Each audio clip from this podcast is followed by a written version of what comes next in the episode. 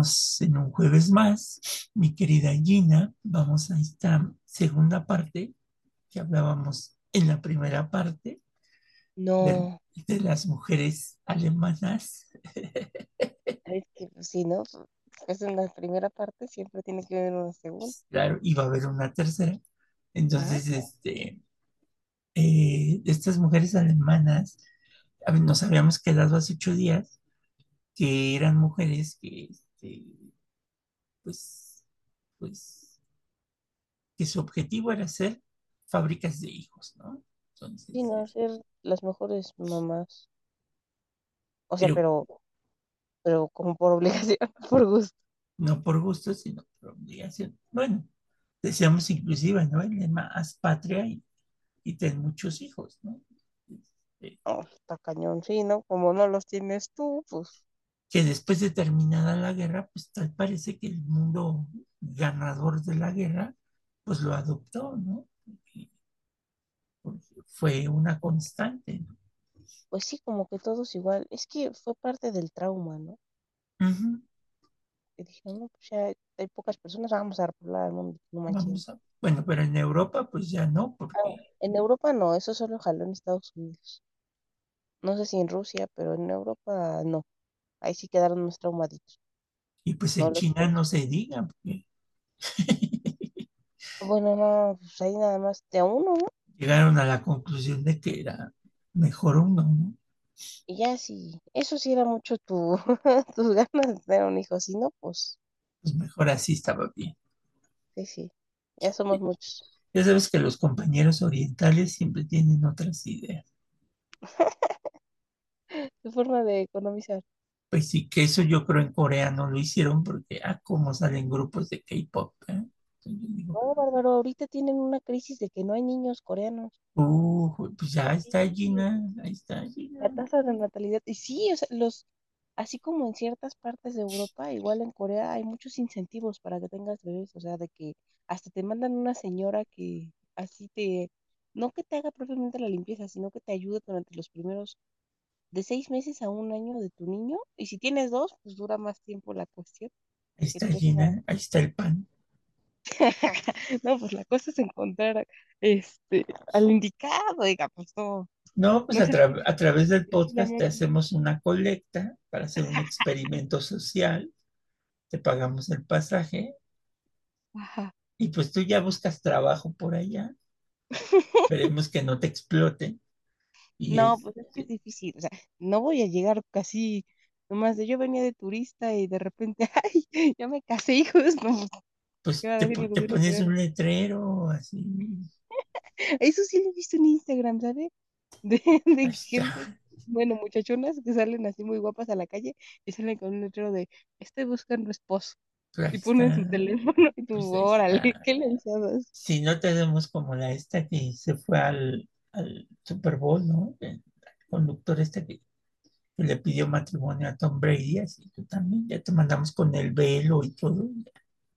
Órale, no, esa no me la supe. Sí, una, una comentarista, no sé qué, pero bueno, Hombre, ¿y estaba casado? Qué bárbaro. pues sí. Entonces, ni lo, ya sabes que cuando van los periodistas mexicanos es un relajo, porque, no. Porque Mejor as- vamos con las mujeres alemanas. sí, bueno, según Lower, esta inclusión de la mujer en algunas labores no sentó bien a todos los hombres. Cabe recordar que Hitler consiguió eliminar casi por completo el desempleo en Alemania cuando llevó a los parados a los campos de concentración y sacó a las mujeres de los puestos de trabajo que ocupaban durante la República de Weimar. El regreso, por lo tanto, suscitó temor en aquellos que creían con fervor la ideología nazi. Sin embargo, las bajas durante la guerra evitaron cualquier duda sobre la necesidad de que la mujer entrase en el entramado laboral. Eso sí, solo en las labores que se les tenía permitido participar, o sea, no más allá, ¿no? No podían, no podían meterse en cosas que, pues, que no las consideraban aptas para poder resolver, ¿no? Entonces, así como que muy, muy, muy progresistas no eran. Pues no. Mm, Mm. bueno, Pues sigamos. así es la vida. Sí dirían los nazis. ¿no? Exacto. Quienes vivieron la transición de Weimar al Tercer Reich no se convertían al nazismo de manera automática. Existía una trama educativa detrás y es ahí donde la mujer era imprescindible, pues las maestras del régimen nazi tuvieron un papel muy importante en esta germanización. No solo educaban en la ideología nazi, sino que además desplegaban todo tipo de estrategias para marginar y humillar a aquellos niños que no fuesen arios. O sea, el bullying a todo lo que da. Y manchadas, pues, ¿qué culpa tienen los niños? Pues sí, pero pues de alguna manera fue ideología. Y manchados, pero a ver, vamos a ver qué O pasa. sea, ni qué constructivismo, ni qué este. Aquí ya las estrategias eran margina y humilla a aquellos que no sean güeritos, ¿no? No, pues ya, ya valimos. Si hubieran estado naciendo en esas épocas ya. Pues sí, ya, ya pelas. Los niños seleccionados y a los que habían dejado huérfanos eran llevados a las escuelas para que las maestras les enseñasen a hablar perfecto alemán, cantar canciones alemanas y ensalzar la labor nazi, la misma que había matado a sus progenitores. O sea, pues es, es una forma en que los nazis querían quitarse la culpa, ¿no? Además, así como lavarse las manos como Poncio Pilatos. Pues sí, mandamos a tus papás a la guerra, pero pues tú quedas a nuestro cuidado, ¿no? Y pues O sea, bueno, por una parte estaba bien, ¿no? Porque pues no los dejaban ahí a su suerte, pero por otra parte pues estaba cruel. pues sí. Pero, pues vamos a ver qué profesiones son las que sí podían tener las mujeres en Alemania de, de la Alemania nazi, ¿no? La primera, enfermeras. La enfermería fue una de las ocupaciones más comunes entre las mujeres que no ejercerían la maternidad. O sea, si no tenías hijos, pues podías ser enfermera, ¿no? O sea, siempre el trabajo de cuidado, ¿se da cuenta? sí. De la obra de ¿Y Jean pagaban por este? Mandé, ¿Y pagaban por este o era voluntario igual? Era, sí se pagaba voluntariamente, afuera, a- a- voluntariamente con trabajo, ¿no? O sea, ¿era hijos o trabajo Sí, tú, gratis, no? Ah, tú, tú ah, o maestra, ¿no? También.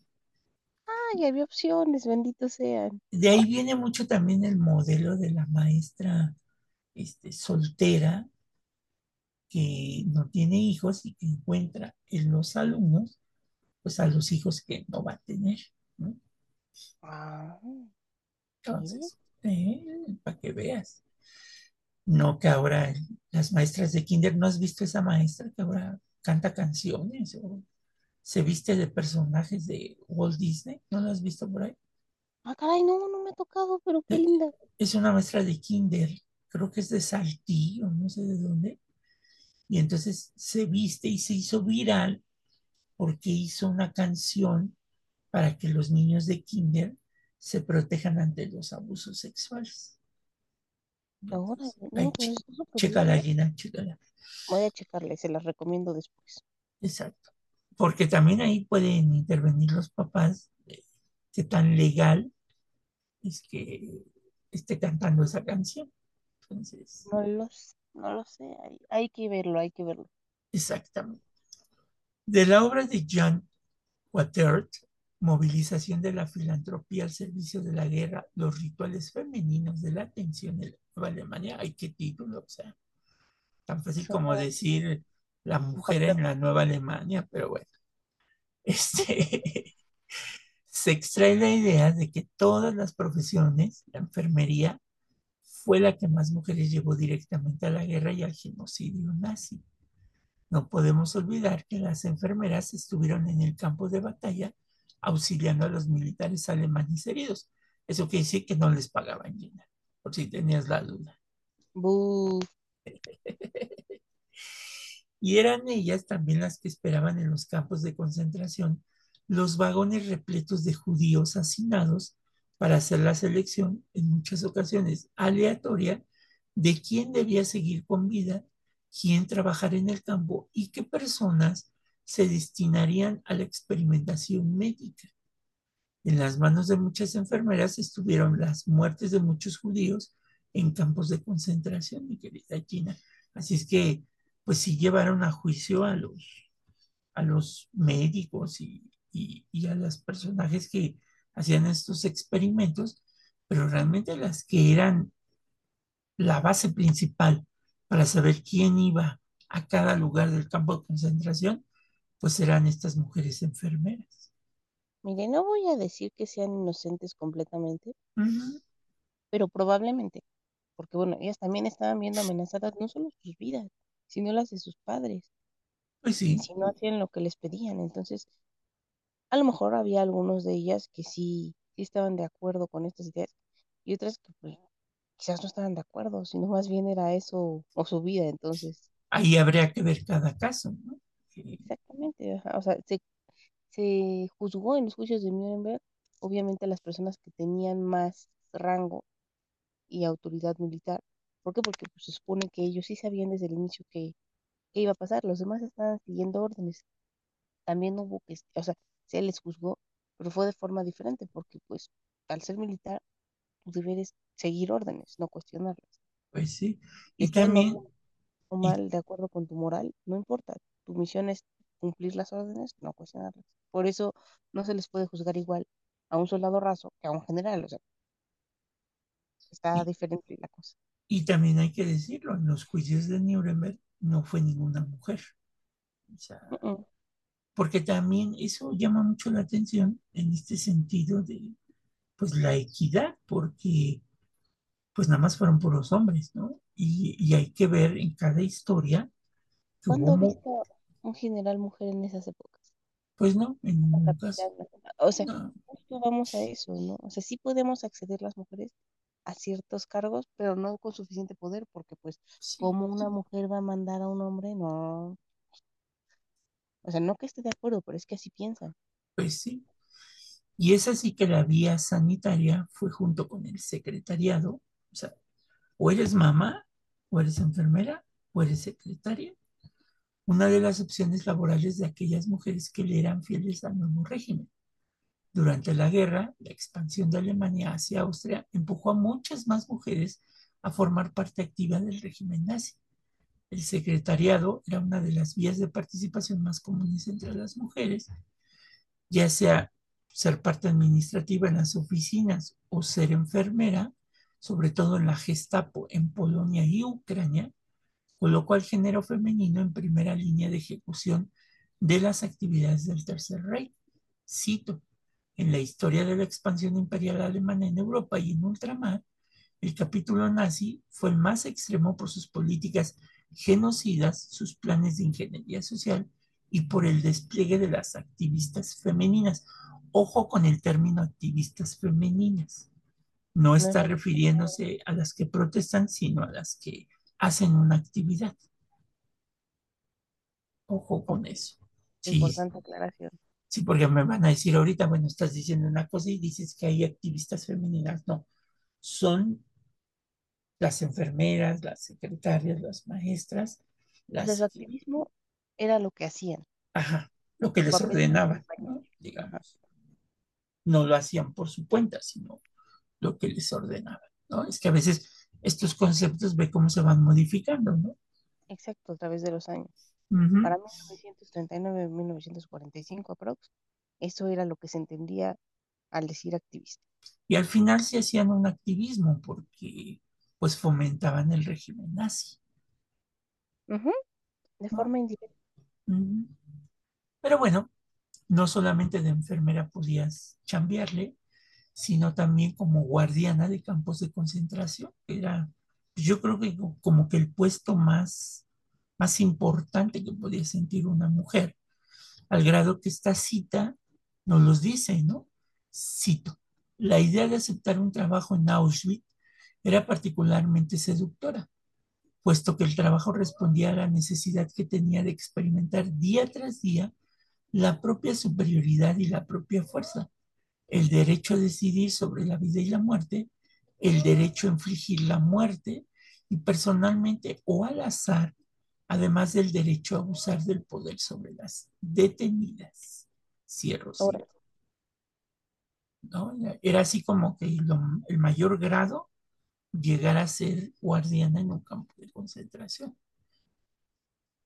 sí, pues ya se te daba la confianza, entre comillas, de cuidar a los prisioneros. O sea, no eras una miembro del ejército propiamente, pero se te daba esa canonjía. Pues sí, este testimonio abre lo anteriormente citado en la obra de una periodista española, Mónica Álvarez, titulada Guardianes Nazis, el lado femenino del mal, y pertenece también a una mujer en específico, una mujer eh, polaca de nombre Ana Payalewska, que fue convertida en guardiana de un campo de Auschwitz y posteriormente socióloga hasta su defunción en 2014. Pues es lo que te digo, ellas no, no fueron llevadas a juicio.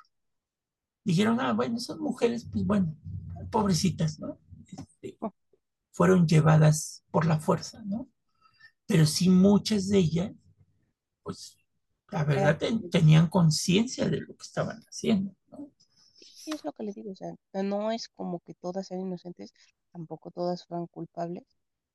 Sin embargo, es parte de la discriminación que ellas no pagaran también sus crímenes.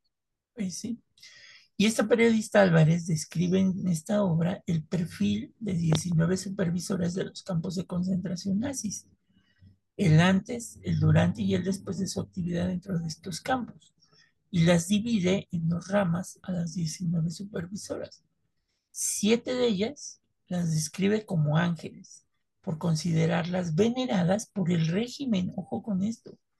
Y las doce restantes, mira qué, analogía, las llama apóstoles, por entender que se limitaron a ser evangelizadoras de unos ideales. Eso es lo que decíamos del activismo, ¿no? Ok, esto es lo que comprendían como activismo. Los nombres más sonados en esta área son al día de hoy los de Ilse Koch, Irma Ilse Hilda Gris y María Mendel. Con la derrota, todas pasaron por, por, el banquillo de los acusados. Estas sí fueron llevadas. Por ejemplo, Gris y Mendel fueron condenadas a la horca. Koch condenada a cadena perpetua con trabajos forzados, pero acabó suicidándose, ¿no? Entonces, oh. Fueron llevadas, pero pues bueno, eh, más que a los juicios de Nuremberg, fueron llevadas por la misma sociedad eh, en donde hicieron pues estas actividades. ¿no? El mal, sí, claro. Uh -huh. Las tres trabajadoras en diferentes campos de concentración asumieron cargos de responsabilidad en solitario, aunque, por coherencia en la ideología nazi, en los papeles siempre había por encima de estas mujeres un puesto de, directivo ocupado por un varón, que era lo que tú decías, ¿no? Este, nunca vamos a ver una mujer general, ¿verdad? No. Bueno, en estos tiempos, ahora, bueno, yo creo, Ajá. yo creo que ya vamos en ese camino, ¿no? Que igual es difícil, ¿eh? O sea, no, no digo que sea imposible, porque bueno, las generaciones son otras. Podríamos pensar que el pensamiento es otro, pero como bien decíamos en el episodio pasado, ajá, hay hombres disfrazados de, de feministas y pues bueno, Pues esos sí, son más peligrosos. pues sí.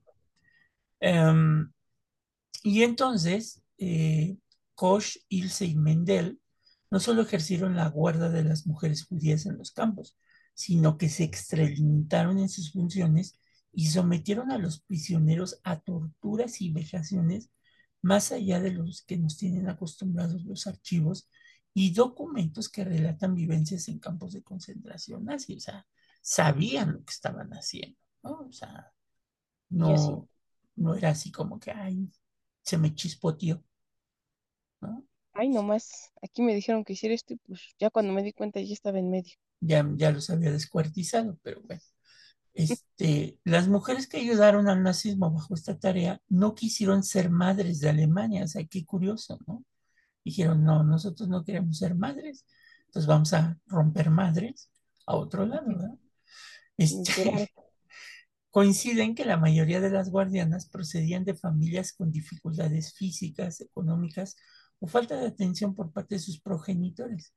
No tenían una fuerte unión con la rama familiar, no podían considerar el suyo como modelo de familia alemana y por tanto no tenían un ejemplo que seguir para alcanzar ese objetivo femenino marcado en sus inicios por el régimen nazi. Sin embargo, autores como el caso de la periodista Álvarez sitúa la causa de la agresividad de estas mujeres en su genética, o sea, dice ya que ya, en su cabecita ya lo traían el ser torturadoras, que yo lo pondría en duda.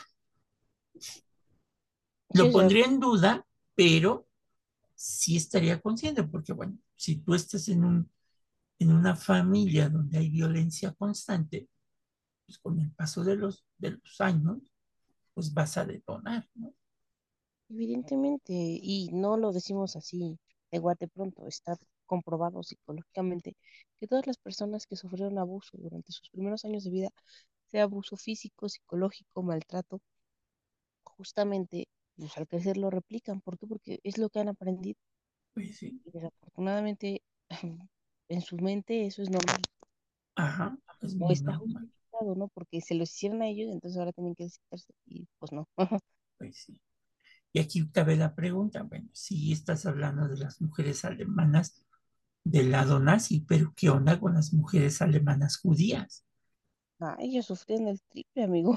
Sí. Esa frase estuvo buena. Este...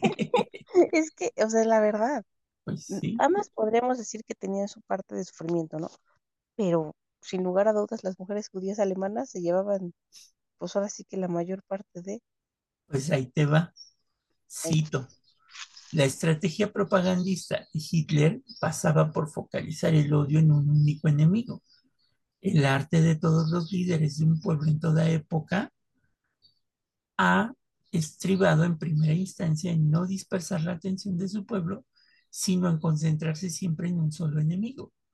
Es así que el papel del enemigo por antonomasia se le atribuyó al judío, metonimía del mal en estado puro, y a sus productos intelectuales, el liberalismo, el marxismo y la idea, ojo, de la liberación de la mujer concretada esta última en el símbolo de la nueva mujer, esto es, la mujer emancipada que osa traspasar las barreras que la naturaleza y la historia le tienen asignadas. Cierro sí.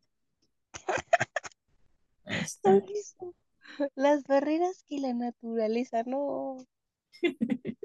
Le digo, si se justifican en todos los tiempos, ¿verdad? Pues sí. O sea, me encanta cómo se rebuscan una idea para justificarse. Sí, y sobre todo que ya la historia les tiene asignadas, ¿no?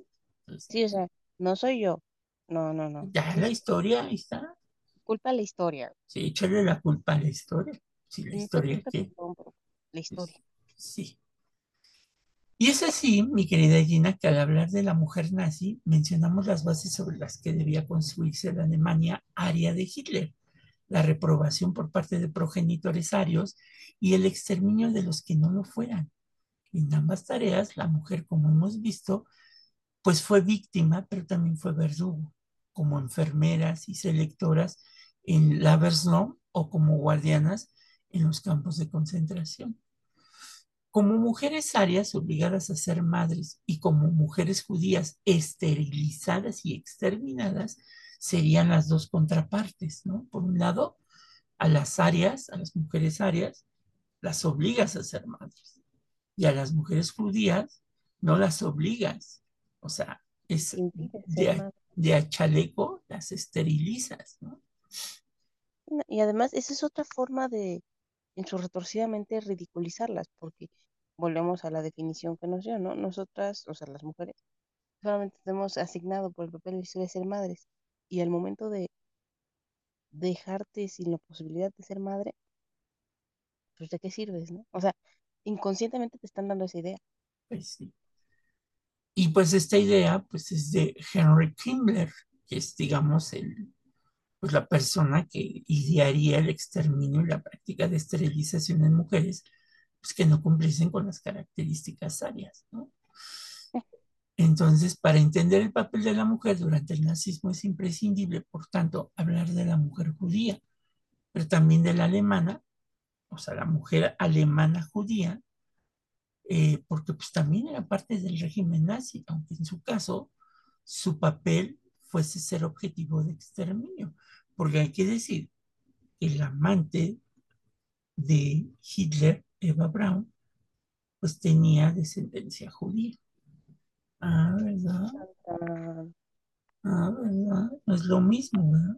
hay que aplicar lo de lo que uno no puede ver en su casa lo de tener. Pues casi, casi.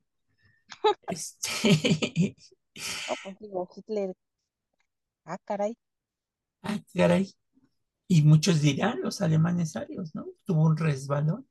Pero si tú ves, por ejemplo, las imágenes de Eva Braun, pues no tiene como el, digamos, en estas cuestiones que manejaban los nazis, no tiene el, el- el tipo de mujer judía, sino de mujer alemana aria. Sí, claro, porque ellos demostraban que ciertas características físicas eran exclusivas de los judíos. Y Eva. Braun no, no, no, no las tenía definitivamente. A pesar de que la ideología antisemita se empieza a desarrollar en Alemania a finales del siglo XIX, o sea, no es de los nazis, ojo, ojo, ojo. El exterminio judío no arranca hasta el otoño de 1941, o sea, desde el siglo XIX ya no querían a los judíos en Europa. Y en el 41, pues Hitler hace el exterminio ya como tal, que va a llegar a su plenitud en la primavera de 1942. A veces hay que revisar la historia porque el racismo siempre ha estado presente. ¿eh? O sea, nada de Y se justifica de distintas formas de acuerdo al tiempo y lugar. ¿eh? sí. O sea, ¿por qué los ingleses no aceptan a los, a los judíos de Israel? No los aceptan en Inglaterra, pues ¿por qué? Pues porque Europa siempre ha sido racista. ¿No? A los musulmanes, a los negros, a nosotros mismos, los latinos. pues sí. O sea, O sea, al tal parece que si no eres güero o blanco, de ojo azul o verde, no eres digno de vivir en este mundo.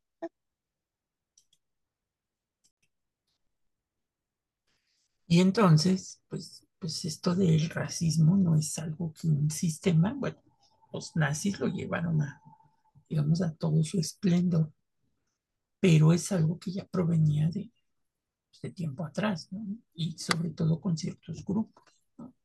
Sí, sí, o sea, ellos, ellos, este, Perfeccionaron. exactamente, y lo llevaron al extremo. Sin embargo, no quiere decir que ellos fueron los inventores del racismo, no. Ellos solamente se lucieron con el racismo. Ellos hicieron, pero bueno. Y es así que las leyes de Nuremberg, aprobadas el 15 de septiembre de 1935, constituyen la base legislativa de la pureza racial. Pero no es hasta 1942 que se pone en funcionamiento la operación Reinhardt, que es el proyecto de exterminio en los campos diseñados por precisamente Reinhard Heydrich, y comienza con el traslado masivo de judíos a los campos de concentración. Cito, las mujeres judías se convirtieron en el núcleo simbólico sobre el que se edifica el discurso ligado al proyecto de la solución final.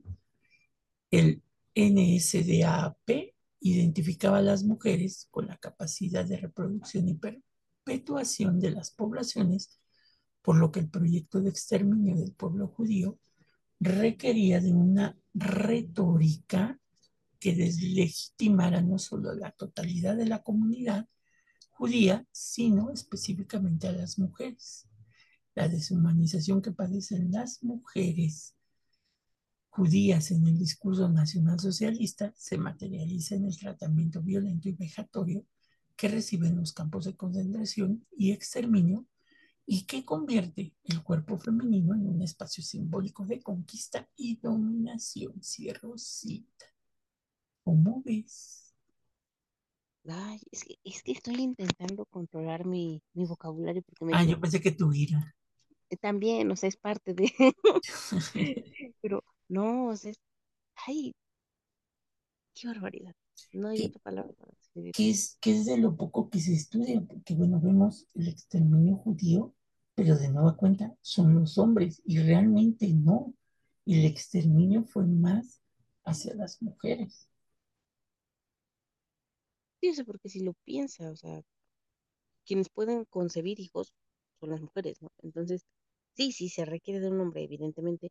Sin embargo, si no hay mujeres, no hay fábricas de bebés. O sea, no, no que piense así, sino de acuerdo a las ideas No, es que la ideología sí lo marcaba, Exactamente.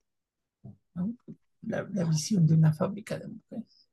No, o sea, solamente existen las fábricas de bebés autorizadas, que son las mujeres arias. Pues sí. Así es que Reinhard Henry fue elegido por Himmler para organizar el servicio de inteligencia de la SS.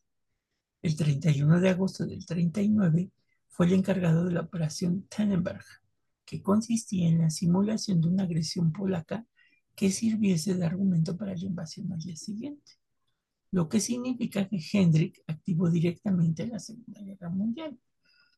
Unos años más tarde, en 1942, organizó la conferencia de Wannsee, en la que reunió un grupo de altos cargos del Tercer Reich para acordar lo que posteriormente se conocería como la solución final de la cuestión judía, o mejor conocido en inglés, a ver si me sale llena, Holocaust Memorial Museum. Eh, pues es esta idea de que el holocausto era, era inminente, ¿no? Sí, claro, ellos justificaron el genocidio diciendo que pues, no eran seres humanos los judíos, por lo tanto no era genocidio, nomás estaban deshaciéndose de unos cuantos seres insignificantes. Exacto. Por lo cual, si no eran seres humanos, pues, en el caso de la mujer judía, pues no podía ejercer su labor reproductora como las mujeres alemanas. Se podría decir, por tanto, que era un ser vivo sin ninguna utilidad a la sociedad nazi, y esto la convertía en un objetivo de tortura y experimentos médicos. claro, eso además de que pues, es cruel, o sea, ya los experimentos de por sí son crueles, este era el triple de cruel porque pues, no obstante de que las hacían de ser personas, las convertían en cosas y de ser cosas ya ni siquiera eran cosas así como útiles, no, o sea, eran cosas para experimentar. Pues sí, fíjate que un ejemplo de esta superioridad del hombre alemán ario sobre la mujer en la sociedad y en la, la sociedad en general del régimen de Hitler era que si una mujer alemana, vamos a este punto, si una mujer alemana mantenía una relación con un judío, ella era humillada públicamente. Sin embargo, los hombres disponían en los campos de concentración de burdeles especiales provistos de las presas más guapas para violarlas a su antojo. Ah, demonios. Le digo, o sea, no es que queramos hacernos las víctimas, ¿no? Porque hay personas que dicen, "No, es que las mujeres encanta hacerse las víctimas. No, no, pero somos más vulnerables a ese tipo de maltratos. Pues sí, O sea, porque generalmente, o sea, la historia nos lo marca, solo basta leerlo. O sea, siempre pasa lo mismo, ¿no? ¿Qué pasó con las mujeres rusas que fueron este, violentadas el triple que los mismos hombres rusos cuando los alemanes entraron a sus ciudades, ¿no? sí. Y de nueva cuenta pasó lo mismo cuando los rusos entraron buscando venganza a Alemania. O sea, sí. ah, coraje. Es, es una cadena de, Sí, claro, y se sienten con derechos porque pues me lo hicieron, me lo pagan. O, o sí, sea,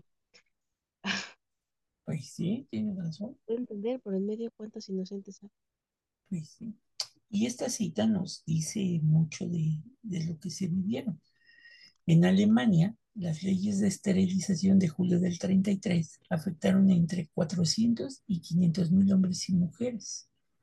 Los disminuidos psíquicos en septiembre de 1939 fueron eliminados con gases letales, acción conocida como el Action T4, mientras que las leyes antisemitas fueron un mecanismo represivo para velar por la pureza de la raza. Esta política de pureza racial nazi se transformó en políticas de limpieza étnica a través de violaciones como instrumentos de guerra, tanto contra judías internadas en los campos de concentración alemanes como en el contexto del enfrentamiento del Estado nazi contra la URSS, que tú decías. Su régimen antagónico y un enfrentamiento armado que fue monstruoso en todas sus facetas y que se saldó con más de 25 millones de víctimas soviéticas, la gran mayoría civiles.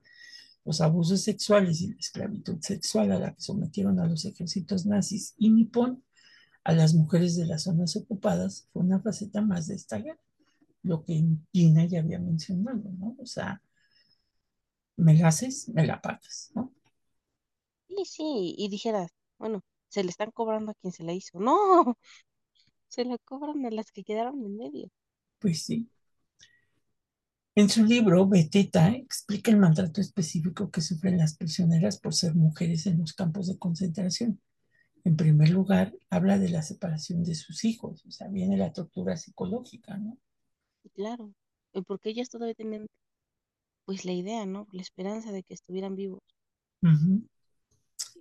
Cuando se enteran que no, no me quiero imaginar el dolor. Con estas circunstancias se les indica que ellas no cumplen el discurso nacional socialista de la mujer alemana, no forman parte de ese concepto y por otra parte menciona los exámenes médicos íntimos a los que eran sometidas nada más al llegar al campo de concentración, ¿no? Y más que exámenes médicos era algo así como abuso sexual en grado máximo. Exactamente.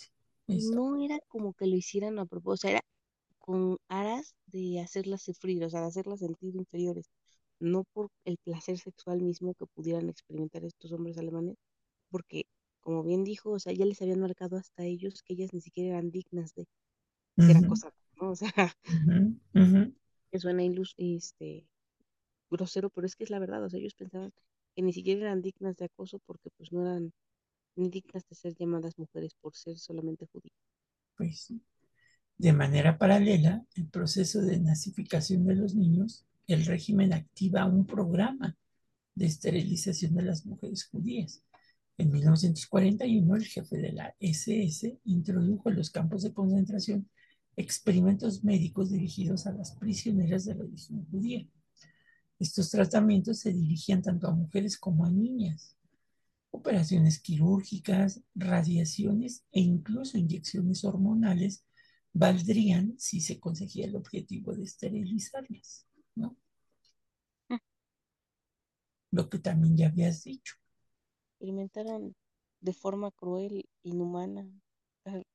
Digo, todos sabemos acerca del trato inhumano que tenían los nazis, ¿no?